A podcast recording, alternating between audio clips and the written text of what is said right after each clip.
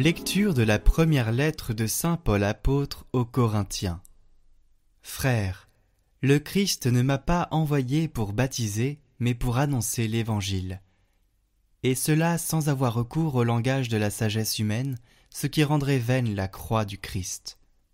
Car le langage de la croix est folie, pour ceux qui vont à leur perte.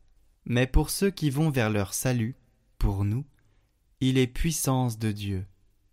L'Écriture dit en effet Je mènerai à sa perte la sagesse des sages, et l'intelligence des intelligents, je la rejetterai. Où est-il le sage? Où est-il le scribe? Où est-il le raisonneur d'ici-bas? La sagesse du monde, Dieu ne l'a-t-il pas rendue folle? Puisque, en effet, par une disposition de la sagesse de Dieu, le monde, avec toute sa sagesse, n'a pas su reconnaître Dieu.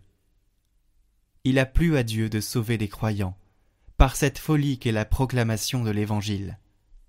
Alors que les Juifs réclament des signes miraculeux et que les Grecs recherchent une sagesse, nous, nous proclamons un Messie crucifié. Scandale pour les Juifs, folie pour les nations païennes.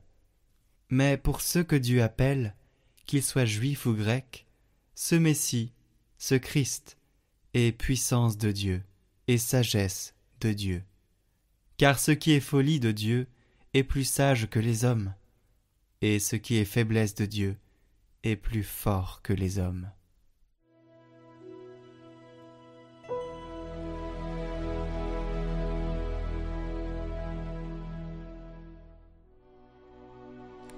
Toute la terre, Seigneur, est remplie de ton amour. Criez de joie pour le Seigneur, homme juste. Homme droit, à vous la louange. Rendez grâce au Seigneur sur la cithare. Jouez pour lui sur la harpe à dix cordes. Oui, elle est droite la parole du Seigneur. Il est fidèle en tout ce qu'il fait. Il aime le bon droit et la justice. La terre est remplie de son amour.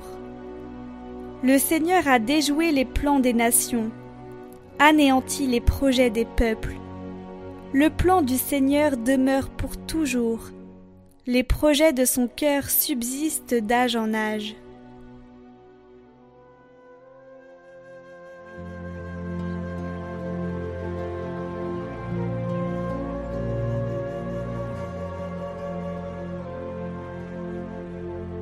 Évangile de Jésus-Christ selon Saint Matthieu.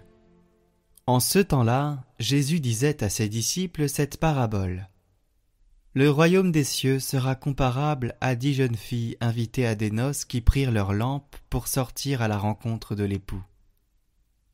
Cinq d'entre elles étaient insouciantes, et cinq étaient prévoyantes. Les insouciantes avaient pris leurs lampes sans emporter d'huile, tandis que les prévoyantes avaient pris avec leurs lampes des flacons d'huile. Comme l'époux tardait, elles s'assoupirent toutes et s'endormirent. Au milieu de la nuit, il y eut un cri. Voici l'époux, sortez à sa rencontre. Alors toutes ces jeunes filles se réveillèrent et se mirent à préparer leurs lampes. Les insouciantes demandèrent aux prévoyantes Donnez-nous de votre huile, car nos lampes s'éteignent. Les prévoyantes leur répondirent Jamais cela ne suffira pour nous et pour vous. Allez plutôt chez les marchands, vous en achetez. Pendant qu'elles allaient en acheter, l'époux arriva. Celles qui étaient prêtes entrèrent avec lui dans la salle des noces, et la porte fut fermée. Plus tard, les autres jeunes filles arrivèrent à leur tour, et dirent Seigneur, Seigneur, ouvre-nous. Il leur répondit Amen, je vous le dis, je ne vous connais pas. Veillez donc, car vous ne savez ni le jour, ni l'heure.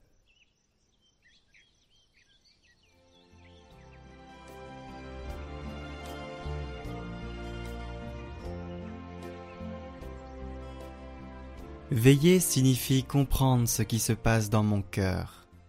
C'est s'arrêter un moment et examiner ma vie. Suis-je un chrétien? Est-ce que j'éduque mes enfants plus ou moins bien? Ma vie est-elle chrétienne ou mondaine? Et comment puis-je comprendre cela? La même recette que Paul, regardez le Christ crucifié. La mondanité ne peut être comprise que là où elle se trouve et détruite devant la croix du Seigneur. Et c'est le but du crucifix qui est devant nous.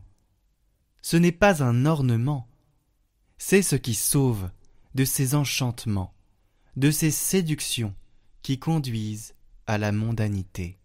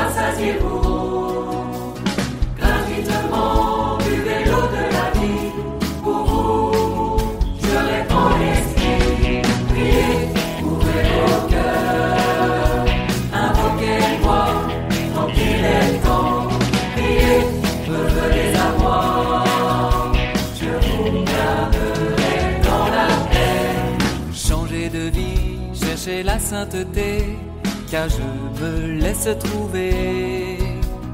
Venez à moi, je suis riche en pardon, voyez, le salut est là. Ouvrez vos cœurs, invoquez-moi, qu'il